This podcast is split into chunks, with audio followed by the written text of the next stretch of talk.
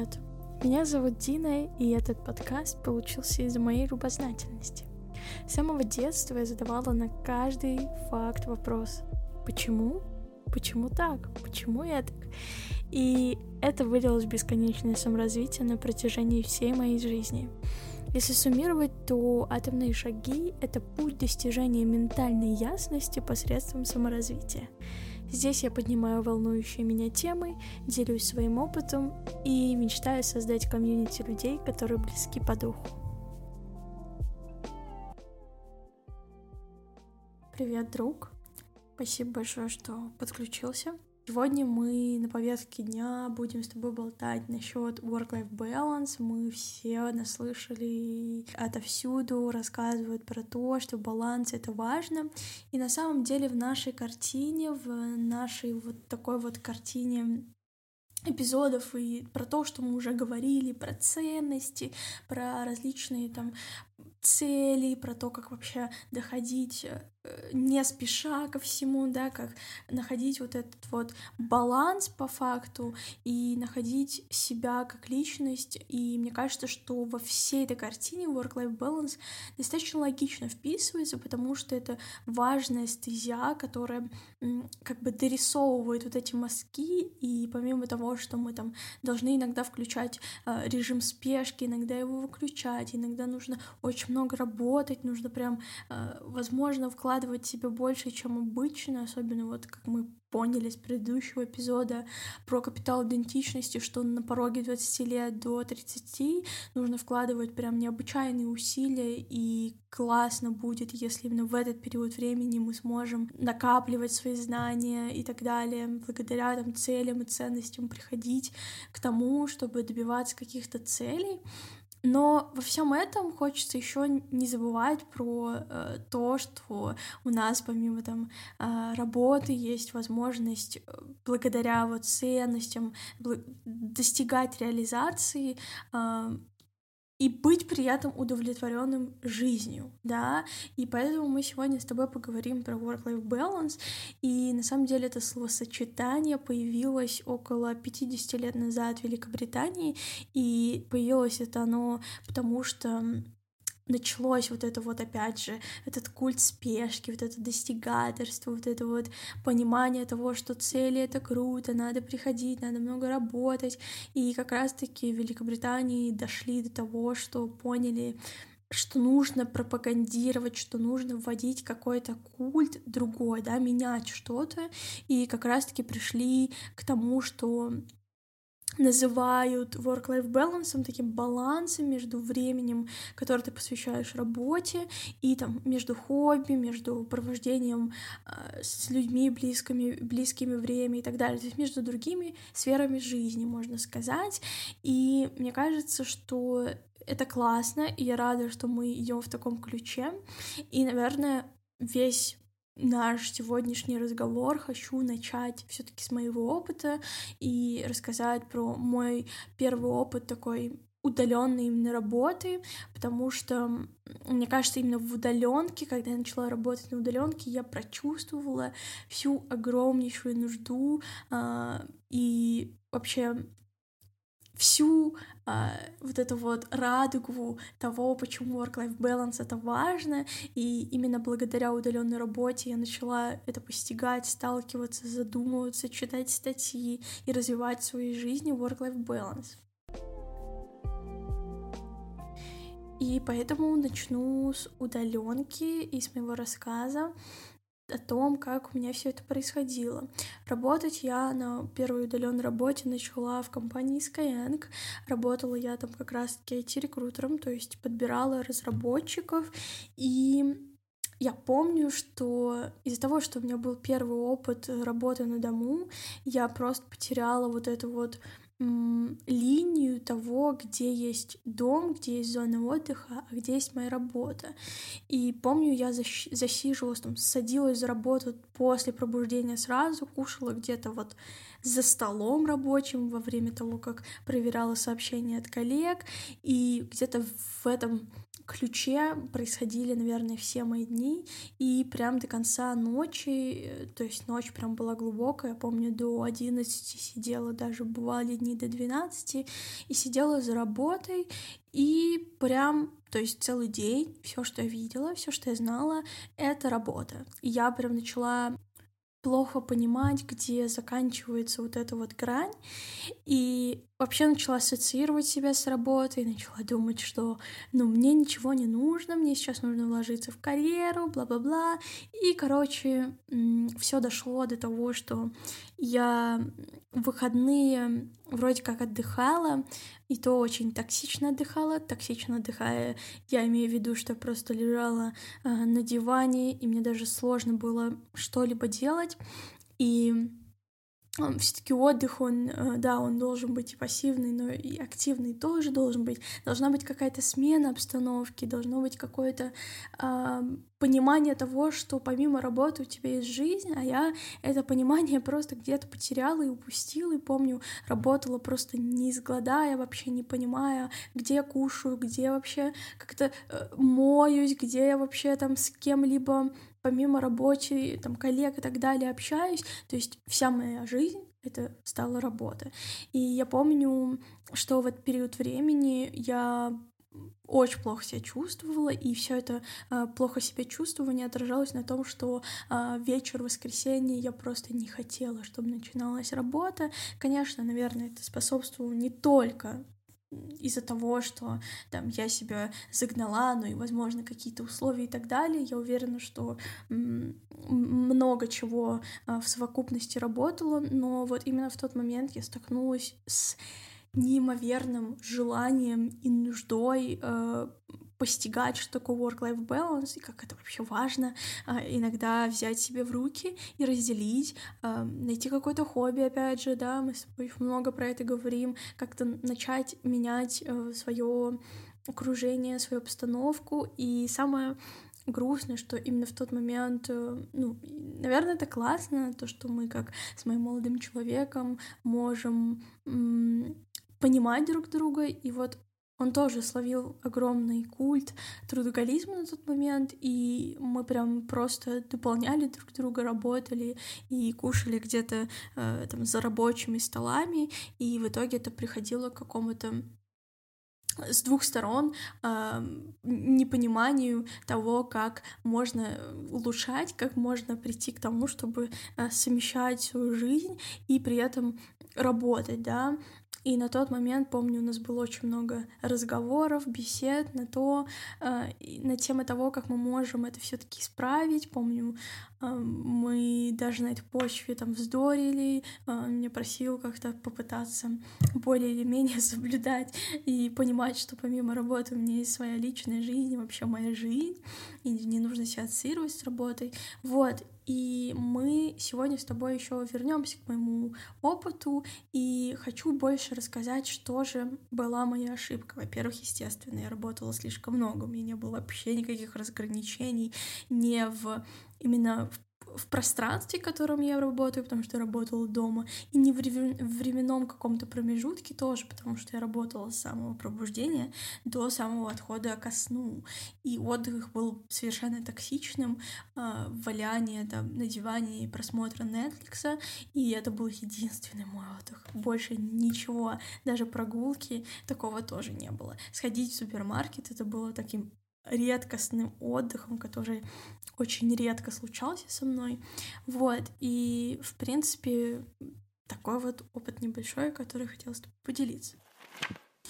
И мы с тобой много обсуждали про то, что вот работа и вообще вся наша жизнь становится более интенсивной, быстрой, все хотят каких-то быстрых, крутых результатов. И как раз-таки исследования, проведенные в London Hazard Center, они показали, что работа действительно сейчас намного интенсивнее, чем 10 лет назад. И у нас, соответственно, изменился вообще наш быт, изменились мы, начали проявляться новые какие-то последствия этого всего, и давай про это тоже поговорим. То есть последствия, которые прям на плаву, и его прям точно видно, это хронический стресс, естественно, и потому что, опять же, мы постоянно боимся, у нас там тревожность, у нас постоянно где-то на работе что-то может не получаться, и, естественно, большие ожидания от себя, они приводят к хроническому стрессу, и при нем в организме вырабатывается большое количество, даже избыточное количество кортизола, а, и он, в свою очередь, нарушает наши нейронные связи, и впоследствии, естественно, у нас ухудшается наша мозговая деятельность, то есть при таком а, при таких условиях мы просто намного хуже работаем, и мы намного хуже показываем какие-то результаты, и Естественно, при таких условиях мы можем обращаться к work-life balance, и это как бы кажется логичным. И кроме того, этот хронический стресс, он деформирует наши лобные доли, которые они как раз-таки отвечают за кратковременную, краткосрочную память, за нашу э, возможность концентрироваться, делать какую-то более усидчивую работу, более как-то длительно и внимательно работать, то есть это deep focus. Deep focus — это по факту, когда мы уходим в какой-то некий поток, когда мы как раз-таки можем использовать в этот момент метод помидора, включая 25 э, минут для себя таймера и прям очень с глубоким фокусом, с глубоким погружением делать какую-то сложную задачу. Например, мне нужно написать отчет, и я прям сажусь, я все выключаю, выключаю все приложения, все отвлекающие меня вещи, и прям 25 5 минут, я максимально фокусируюсь, беру 5 минут паузы и опять повторяю то же самое. И вот именно в эти мгновения получается этот deep focus. И на самом деле исследования показываются, что мы не можем фокусироваться прям 8 часов в день вот с этим глубоким фокусом, а как раз-таки при глубоком фокусе получаются более хорошие результаты, мы можем более круче погружаться в задачу, более быстрее ее, соответственно, решать, и мы можем там около двух-четырех часов, все зависит от тебя, от твоего организма и так далее, фокусироваться. Это как бы кажется очень мало, и... но зато за эти четыре часа глубокого фокуса ты примерно делаешь то, что э, ты там делал бы потенциально за 10 часов неглубокого фокуса. И помимо того, что у нас э, на этом фоне хронического стресса, естественно, у нас улучшается способность э, к запоминанию, э, к тому, что мы, соответственно, не сможем учиться, если мы плохо запоминаем что-то. То есть мы более подвязаны на том, что не сможем воспринимать какую-то новую информацию, соответственно, повторять. Э, в обучении это все очень важно, и мы становимся более такие рассеянными, невнимательными, становимся как-то пропускать какие-то малозначительные детали.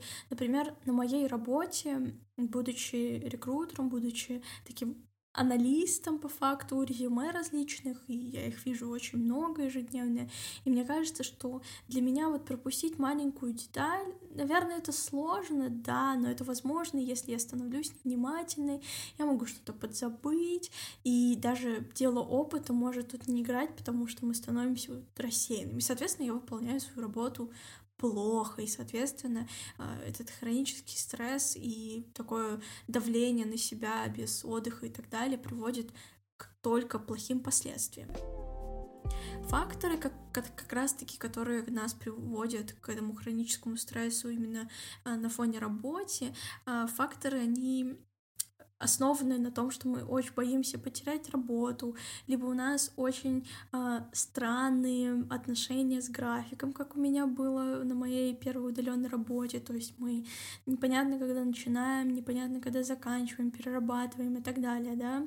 Э, помимо этого у нас, возможно, могут быть плохие отношения с боссом, с руководителем, токсичный, может, твой босс нарцисс в целом, который постоянно питается тобой, хочет постоянно тебя э, чего-то, не имея при этом к тебе эмпатии, и ты постоянно хочешь ему доказать что-то, но это невозможно, потому что сложно таким людям без эмпатии доказывать какую-то свою точку зрения, это тоже выписывается и выхлестывается из нас энергия, и мы, соответственно, плохо показываем какие-то результаты.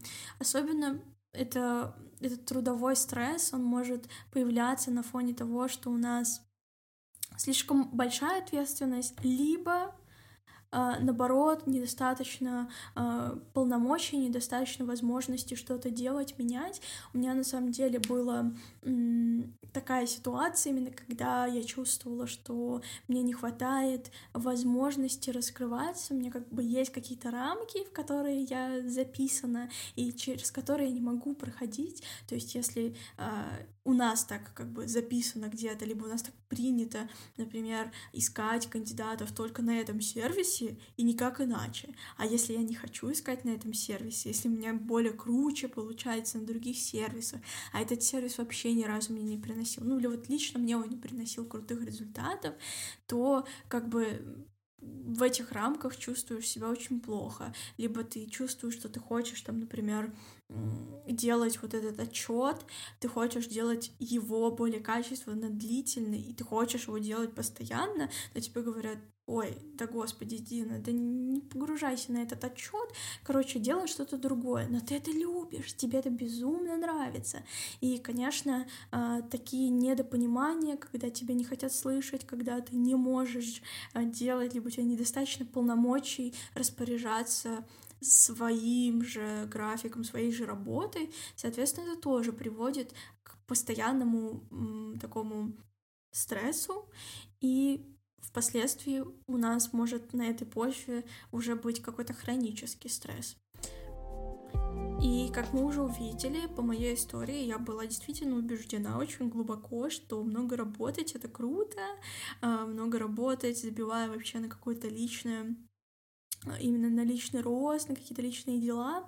Это круто, ведь у нас такой возраст, мы должны работать больше в 20, чем в 30, да, думала я на тот момент. Да и лучше работать так сильно усердно в 20, чем потом в свои 30, ведь так.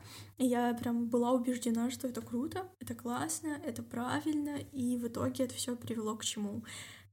К выгоранию, к депрессии, к тревожности, я помню, что прям дико ловила тревожность и очень сильно себя ощущала э, в каких-то ужасающих чувствах страха, когда находила себе по вечерам, что лежу под одеялком, и меня просто вот, вот это накручивание мыслей, вот этот круг порочный, э, где я там думаю, что вот, возможно, в будущем все будет плохо, либо еще насчет чего-то. Просто вот этот круг порочный, он, когда тебя охватывает чувство тревоги, у тебя, во-первых, э, постоянно вот как залуплено, то есть как за в порочном круге твои мысли все движутся и движутся по кругу одинаковые, и все больше там набирается этот ком, и все больше становится проблема для тебя сложной и необъятной. Плюс это выражается еще на физических твоих э, ощущениях. У тебя может сжиматься в груди, у тебя могут очень сильно холодеть в ногах. То есть э, это очень страшно. Я помню в этот момент у меня очень дикая была тревожность, у меня не было депрессии, но у меня было уже такое небольшая, наверное, первые такие знаки, знаки и звоночки к выгоранию. Слава там, всем моим поставшимся э, возможностям рассуждать и думать критически, я все-таки остановила себя и начала что-то делать с этим и не довела себя до выгорания. Но я знаю точно есть такие люди, которые доходят прям к сложным э, тревожным расстройствам, либо к депрессиям, либо к выгораниям, и все это на фоне работы, на фоне вот этого вот непонятного убеждения, что работать много, и там, ты можешь вывести четыре работы, либо даже две работы, эта убежденность, она ни к чему хорошему не приводит. И еще, конечно, в эту стопку э, обозначений проблем, которые мы с тобой обсуждаем, стоит опять же сказать про личные границы, что на работе мы часто, а, наверное, либо сами, либо со стороны твоих коллег, либо начальника теряются вот это и нарушаются личные границы, когда начинаются какие-то звонки, переписки вне работы, когда тебя начинают там дергать а, там, после того, как ты например, вышел в отпуск и так далее, то есть разные нарушения личных границ. А, у меня на самом деле было, когда я уже уволилась с работы, меня а, часто впоследствии звонили и хотели, чтобы я что-то помогла, хотя уже была не принадлежащей к этой работе. Это тоже, я считаю, относится к нарушению личным, личных границ. И также, помимо этого, у нас стоит отметить э, плохие э, либо низкоквалифицированные специалисты, которые находятся на руководящих должностях, да, когда начинаются э, слишком микроменеджерские, э, когда тебя пытаются устыдить все, что ты делаешь, либо хотят тебе все разжевать, положить в рот, либо когда хотят и вовсе за тебя сделать задачу, хотя как бы зачем тебя тогда нанимают, то есть не умея, не умея делегировать, наверное, и не нужно нанимать новых сотрудников, если ты не можешь дать им возможность попробовать что-то новое, а, попробовать где-то выйти за грани а, той зоны комфорта, либо той зоны, которая очерчена нашим руководителем. То есть именно там, именно в этих как раз-таки нарушении этих зон, мне кажется, и рождается что-то новое, что-то классное, когда предложения не боятся поступать от всех твоих там а, нижестоящих людей, которыми ты управляешь, именно тогда нарушаются какие-то Э, границы, как мне кажется, тоже, потому что ты не можешь очертить и не можешь заставить людей э, как бы играть под твою дудку. Все-таки мы все разные, и нам нужен определенный какой-то подход, и, наверное, с плохими или низкоквалифицированными специалистами на руководящих должностях я тоже встречалась, и у меня тоже были очень сложные отношения с тем, чтобы понимать э, как не бояться вообще быть откровенной с руководителем. И часто бывали ощущения того, что ты как будто идешь навстречу там не с твоим, а, как бы ну, можно сказать, человеком, с которым ты готов поговорить открыто. Нет, ты чувствуешь себя, как будто ты идешь там, не знаю, в суд, либо там на какое-то сложное обсуждение с родителями, где ты знаешь, что тебя могут порицать. То есть это не та зона, где ты чувствуешь себя комфортно, это не то место, где ты открыт. И я сталкивалась с такими специалистами, с такими руководителями. И мне кажется, это неправильно. Мне кажется, что все-таки важно понимать, что э, хороший руководитель не, соста... не создаст такую зону, где ты так себя ощущаешь.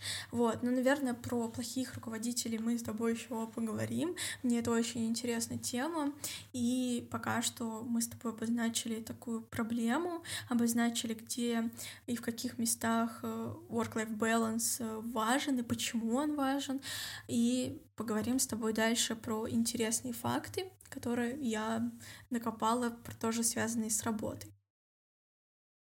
Интересной такой э, новостью для меня случилось, когда я узнала про компанию, которая задалась э, вопросом и такой, наверное, планкой ставить э, 4 дня работы и 3 дня выходных для своих сотрудников. И в этот момент я поняла, что как же, блин, все приходят к пониманию уже намного больше к тому, что не нужно много работы, не нужно заставлять людей сидеть там столько времени за задачей. Э, все начинают понимать, что дипфокус это классно, что э, разделять, да, как бы свои временные промежутки намного важнее. То есть ты можешь по факту делать намного больше, намного качественнее и круче за меньший промежуток времени. И, и когда тебе дают эту свободу, когда тебе дают больше отдыхать и меньше работать, ты начинаешь приносить лучший результат. Конечно, мы тут говорим, наверное, про более осознанных людей, не про людей, которые не умеют там управлять собой, своим тайм-менеджментом и так далее. Да, естественно, мы не про них говорим, но про осознанных людей, мне кажется, это классно, что компании все больше и больше к этому приходят, что больше и больше у больших корпораций возникает потребность и понимание того, что для сотрудников стараться делать меньше какие-то либо рабочие часы, стараться делать какое-то новое личное хорошее пространство для сотрудников. Меня действительно это тешит, и я действительно рада слышать, что такое происходит, и они задают очень клевый тон нашему поколению. И хочу еще а, сделать такие выводы, еще немного подискутировать, почему все-таки важно задумываться а, про work-life balance. И, наверное, это будет не только там со стороны сотрудника, но и со стороны руководителя. То есть мы понимаем, что вот такие сбалансированные, счастливые сотрудники, они в конечном итоге будут более продуктивны, они будут более мотивированы, они смогут приносить нам более крутой результат, эффективность. И когда ты сам соблюдаешь этот work-life balance, ты начинаешь себя чувствовать более наполненным, более как-то э, с возможностью делиться, с возможностью ощущать, что в тебе какие-то новые э, идеи возникают. Мне кажется, что именно от наполненного человека стоит ожидать каких-то новых, крутых, нереальных идей. И когда ты придерживаешься этого work-life balance, конечно, у тебя больше возможностей к этому прийти. И я спрашивала у своего молодого человека про work-life balance, мы дискутировали про это. И мне понравилась его идея, что он сказал, что попробовал не иметь work-life balance, и все было ужасно, очень плохо. И именно в этот момент он понял, что это важно, и что вообще стоит об этом задумываться. И как раз-таки я тоже э, задумалась об этом, когда довела себя до мира, где work-life balance нет, и все было ужасно. И классно, что а, он еще добавил такую интересную мысль, что жизнь не должна строиться только вокруг работы, что если на вопрос, кто ты, ты отвечаешь, что ты разработчик в какой-то компании, например, то, естественно, у тебя большие проблемы с work-life балансом, и не нужно и важно не ассоциировать себя а, не с твоим рабочим тайтлом, с твоей рабочей должностью, да, а все таки в первую очередь помнить, что ты человек, что ты личность, и именно об этом и стоит в первую очередь задумываться. И мне очень понравилась эта мысль, хотела с тобой тоже а, поделиться. И классно зафиксировать такую целостность всего, что мы обсуждаем, это то, что работа — это не твоя жизнь, это не то, что тебя определяет. Если у тебя какие-то есть проблемы на работе, это не значит, что у тебя проблемы в жизни. И мне кажется, что иногда важно вот приходить домой и снимать себе вот это вот пальто под названием «работа», оставлять его где-то вот э, на двери, где-то в шкафу и жить своей обыденной жизнью. И когда ты возвращаешься к этому шкафу, открываешь его, надеваешь пальто под названием «работа», тогда вернуться к своим задачам, к своим, возможно, каким-то моментам, которые тебя огорчили. Во-первых, я считаю, что это клево с первой точки зрения того, что ты обдумаешь, ты изменишь немного обстановку и, скорее всего, придешь более хорошим решением. Я, я сто раз замечала, что когда я откладываю там свои переживания и там начинаю заниматься чем-то другим, я в какой-то момент возвращаюсь к этим переживаниям, мне уже есть там, три, как минимум, идеи, как это решить, как это решить эту проблему. Это с этой точки зрения это классно. И со второй точки зрения, что ты не переносишь свои рабочие проблемы на свою жизнь, и, соответственно, ты разделяешь эти границы, и тебе намного комфортнее и более шансов быть наполненным, более таким целостным и классным э, человеком, который чувствует себя как минимум э, счастливым и с возможностью э, того, чтобы развиваться как личность и не бояться потерять работу. И, естественно, тебя э, отдаляют более от тревожности, от депрессии, от выгорания и так далее.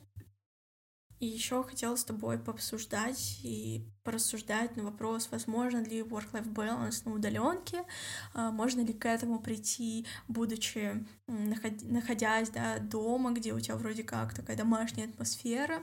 Да, спойлер, да, да, мне кажется, что можно, но есть некоторые условия, есть некоторые правила. То есть есть первое, что мы должны с тобой сделать, это разграничить и понять, что есть две категории удаленки. Это здоровая удаленка и нездоровая удаленка, да.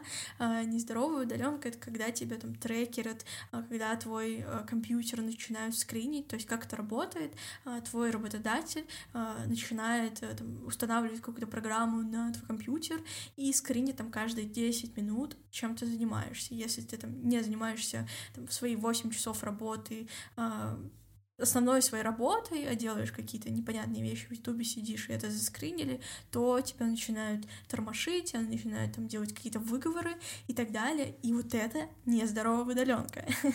И если мы говорим про здоровую удаленку, когда тебе твой работодатель как бы понимает все целостности и структуры, как работает удаленка и приносит какие-то, наоборот, хорошие изменения в твою жизнь, то есть позволяют тебе работать на здоровой удаленке, то, а, конечно, именно при этом критерии можно задуматься о хорошем work-life balance на э, удаленке, будучи дома.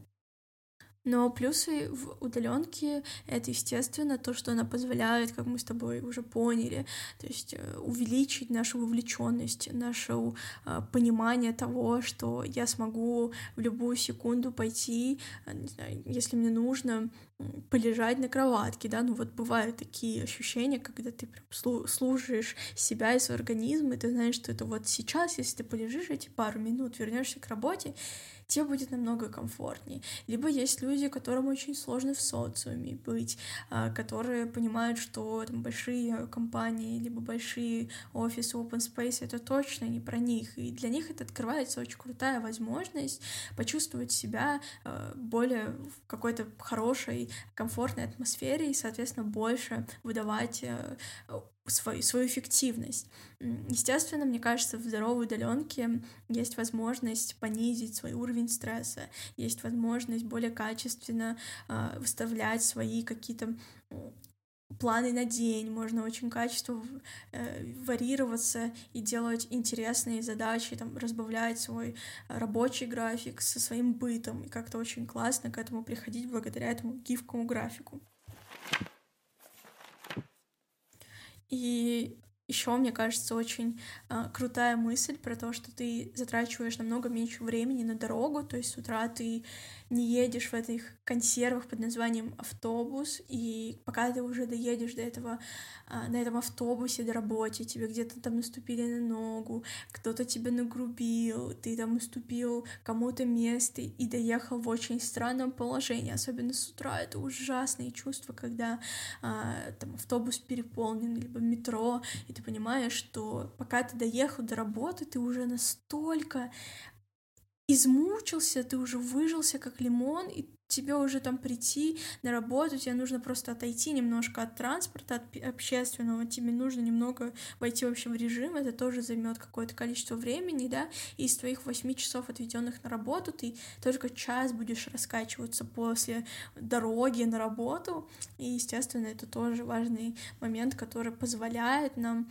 забить на транспорт и работать более комфортно, потому что там время затраченное и усилия затраченные а, от того, чтобы дойти от своей кровати до а, рабочего компьютера и стола, конечно, намного меньше, ежели ехать на автобусе, например. А еще, мне кажется, классно, что удаленка открывает очень возможности крутые для путешествий, для того, чтобы, например, если у тебя что-то резко случилось, тебе нужно поехать к родителям, и ты знаешь, что у родителей есть классный интернет, и ты точно можешь там э, совмещать э, свой график с родителями и с работой, то ты можешь поехать к родителям, решить свои задачи без отпуска. А мне кажется, что когда ты ходишь в офис, то ты пока дождешься этого отпуска, пока тебе его одобрят, пока ты выберешь дату, то уже и родителям, возможно, и не пригодится твоя поездка к ним. То есть э, это классно, что ты более такой более легкий на подъем, тебе намного лучше, скорее всего, будет, опять же, по твоей наполненности, потому что у тебя будут более крутые отношения там, с друзьями, с близкими людьми, с родителями и так далее. Вот. И помимо этого, естественно, это открывает огромную тропу в digital номад жизнь, когда ты по факту можешь кочевничать э, по всему миру, э, путешествовать и иметь возможность для себя открывать какие-то новые страны. А мы все знаем, и мы как обсуждали как раз-таки с тобой в предыдущем эпизоде, что путешествия открывают для нас вообще а, огромные возможности инвестировать в свое образование, в свое понимание мира и кругозор. И когда ты работаешь на удаленке, то ты можешь где-то на релокейте, да, там, либо просто где-нибудь с какой-нибудь страны работать, например, объездить всю Азию, поработать в каждой стране, там, на Бали, где-нибудь в Таиланде и так далее. То есть это открывает огромную дверь для нас, и мне кажется, это тоже очень прекрасно, и за это, мне кажется, только за это можно любить безумно и бесповоротно удаленку. Но давай не будем сидеть в розовых очках и отдавать себе отчет, что помимо этих классных плюсов у удаленки есть и минусы. То, что, во-первых, нужно быть действительно гуру тайм-менеджмента, нужно понимать, что э, очень важно разграничивать, во-первых, же пространство, но и, во-вторых, же свое время, и понимать, когда ты там можешь поработать, когда ты можешь заняться какими-то бытовыми делами, и вообще а, тема тайм-менеджмента, она сложная, и тебе придется ее самому постигать, и помимо этого нужна очень большая внутренняя мотивация постоянная. Я знаю, что часто некоторые люди, которые не работали на удаленке, они как раз-таки приходят на удаленку и начинают засыпать за столом, они не чувствуют вот эту вот энергию и желание работать, потому что ты дома, ты не хочешь хочешь работать, да, у тебя нет никакой внутренней мотивации внешней, чтобы начать как-то сесть за компьютер, что-то делать, и вообще сконцентрироваться. Бывает очень сложно. А, помимо этого, естественно, у нас меньше контактов с социумом, у нас меньше возможностей а, как-то погружаться, знакомиться с новыми людьми, развивать как раз-таки слабые связи, как мы с тобой обсуждали на прошлом эпизоде, да, и насколько они важны, мы знаем, и как раз-таки благодаря работе в офисе у нас есть больше возможностей развивать эти э, слабые связи. Еще стоит заметить, что если там ты плохо оплачиваешься, либо только начинающий специалист, и ты работаешь на удаленке, то тебе нужно а, оформить и обустроить свое рабочее место.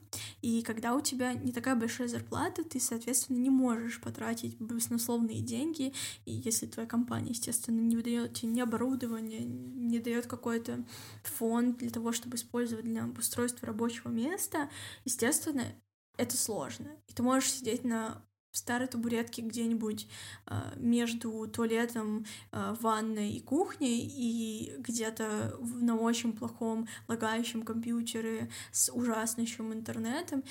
И мне кажется, что вот в таких условиях работать, да лучше бы ты пошел в офис, да, чем вот так вот э, пытаться тратить свои нервы и ждать, пока страница загрузится 300 миллионов лет. Конечно, это плохо. И, естественно, помимо того, что э, все эти пункты тоже это э, как, как бы как минус воспринимается, еще я заметила на своем опыте, что я начала меньше выходить на улицу, меньше вообще как-то дышать свежим воздухом, особенно когда началась зима. Кажется, вообще стало меньше возможностей и желания гулять. И как-то на работу, когда ты едешь, ты хотя бы там до метро, до автобуса доходишь, садишься в него, и вот в этот промежуток времени ты находишься на улице, в офисе ты там можешь выйти с друзьями, с друзьями, с коллегами, тире друзьями э, на улицу, хотя бы что-то купить себе, да, то есть у тебя больше возможностей, больше желаний выходить на улицу, а на удаленке этого, конечно, поменьше, и, скорее всего, я находила даже себя в такие моменты, когда могла не выходить на улицу неделю, и это большой минус, мне кажется. Ну и последнее, но не по значению, то, что ты вот упускаешь вот этот офлайн движняк, то есть там всякие вебинары, всякие конференции, у тебя как-то меньше желания, меньше возможностей ходить на это все, делиться знаниями именно в офлайн. И мне кажется, это тоже огромный минус. Ну, мы с тобой, в принципе, поговорили про все, про все аспекты work-life balance и, в принципе, удаленки. И хочу с тобой сейчас э, обсудить все-таки самую вкусную часть, как мне кажется, это как же прийти, какие советы есть для того, чтобы развивать work-life balance, и что мы можем с тобой сделать для того, чтобы прийти к нему. Первое — это обустроить рабочее место. Мы с тобой уже увидели, что э, при плохих условиях в рабочем месте дома то очень сложно работать, и ты не можешь фокусироваться, ты не можешь поделить для себя пространство, ты не можешь ощущать, что ты работаешь, да, и очень классно нужно хотя бы купить себе стол, да, хотя бы иметь какую-то аппаратуру, интернет, да, это такие базовые вещи, а в идеале можно даже как-то выделить для себя комнату, которая не рядом с твоей кроватью, то есть не в той же комнате, где стоит твоя кровать, чтобы э, вот это ощущение, да, что это твой кабинет, что это твоя рабочая площадь. Второе — это что мне безумно помогло в свое время, когда я столкнулась с огромной тревожностью и на грани выгорания из работы, это прям поставить для себя э, какой-то график, когда ты отвечаешь коллегам. Э, я помню, я для себя прям поставила очень жесткий график, что я отвечаю там 5 часов в день, в остальное время я делаю какие-то свои дела другие по работе без ответов. Я прям ставила там с 11 до 4 по Москве. Я только в это время отвечаю. Если хотите мне написать, то ждите ответ в этом промежутке времени. В принципе, по законам компании это было окей, и по законам компании мы должны были отвечать в течение 24 часов, в принципе, во что я вписывалась и нормально для себя э, походила. И это мне помогло прям на процентов 70 э, достичь э, work-life balance, потому что я отгородила себя от уведомлений, я выключала их вот не в промежутке ответов, и меня не триггерило вот это вот постоянное уведомление, кто-то мне пишет, я должна ответить. Я разграничила по факту свое общение, свое время рабочее, и мне кажется, это прям очень важный пункт. Третье — это попробовать для себя digital detox, когда, во-первых, ты э, разгружаешь всю свою информацию на своих всех устройствах, удаляешь ненужное, весь хлам, и, во-вторых, ты отгораживаешься от социальных сетей и как бы отдыхаешь от этого всего пространства digital. Э, конечно, ты можешь спросить, как это вообще связано с работой. Мне кажется, это связано прямым э, и очень большим э, способом, потому что часто, вот как, как раз-таки я тебе говорила про уведомления, э, мы триггеримся, и уже в какой-то момент мы от получения огромного пространство информации, мы просто тонем в нем, и иногда этот digital detox, он просто нас наполняет, и мы находим новые силы в себе для того, чтобы работать более качественно. И мне кажется, что digital detox, мне кажется, вообще в любых моментах, вообще в любых проблемах может нам сейчас в нашем поколении помочь. Четвертое, мы с тобой очень много говорим про хобби, очень много обсуждаем про то, как это важно иметь какое-то хобби, которое может тебя отвлечь, перенастроить твой мозг. И как раз-таки это мой четвертый совет про то, что нужно завести хобби, которое не связано с работой. А, это может быть а, какой-нибудь а, например, заняться походами, а, может быть, э, начать э, делать керамические изделия, попробовать порисовать маслом, попробовать сделать подкаст, например, да, что-то для души, то, что вот попробуй сесть и из недр своего какого-то мозга вытащить то, что ты давно хотел, но никак не доходили руки, либо хотел в детстве, и никак не дошли руки, и мне кажется, во взрослом возрасте исполнить свою мечту было бы очень классно, и это то, что очень клево. Пятый и шестой пункт я бы назвала то, что очень важно а, изучить тему дипфокуса и использовать для себя метод помодора, потому что эти два, э, эти два устройства, да, эти два э, термина, которые могут действительно сделать более качественную нашу работу, особенно на удаленке, если ты знаешь, что там ты по большей части принадлежишь себе, у тебя есть какие-то KPI, то есть у тебя есть какой-то план работы, который ты можешь делать а, в любое время, то, мне кажется, можно использовать эти тактики дипфокуса и там за короткий промежуток времени сделать намного больше, чем ты бы делал, не используя дипфокус, и это то, что, как мне кажется, как совет очень классно и важно тоже для себя проработать. Седьмой э, пункт, который хочу посоветовать, это заняться своим погружением в осознанность, в self-care, то есть в заботу о себе, э, попытаться найти то, что будет тебе важно, то есть то, что для тебя такой знак э, любви и заботы о себе. Для меня это, например, медитации, это занятия там, йогой, растяжкой, это какие-то мелочные именно в, моей, в моем мышлении заботы о себе, когда я э, стараюсь себя не перегружать информацией, когда я стараюсь иногда из информационного потока уходить, если я чувствую, что это уже начинает вредить мне, э, стараюсь, опять же, не ругать себя, стараюсь не не давать себе возможности давить на себя, давать себе больше времени, давать себе больше пространства для того, чтобы э, создать такой space, такое пространство с собой, когда ты действительно не осуждаешь себя, не хочешь себя больше, чем ты можешь дать. И мне кажется, self-care, забота о себе, это не только там на проявлении каких-то физических действий, но именно на твоем мышлении, на том, как ты мыслишь, как ты относишься к себе, как ты заботишься о себе. И там для некоторых забота о себе, она может выражаться в том, что выпить мятный чай перед сном. Да, найди свой способ, и мне кажется, это важно, а, когда ты в этом потоке работы, хобби и так далее начинаешь думать о себе, приходишь к какой-то осознанности и к тому, что начинаешь думать все-таки о том, как важно а, себя ставить на первое место. Восьмое — это совет прорисовать, проделать работу с колесом баланса. Колесо баланса — это когда ты расчерчиваешь для себя все зоны жизни и начинаешь по каждой зоне как бы рефлексировать и анализировать, где тебе чего не хватает, а где, наоборот, ты делаешь слишком много усилий, и как бы ты приходишь к такому балансу во всех своих сферах, то есть там сфера работы, сфера там, хобби и так далее, сфера физических каких-то нагрузок и так далее.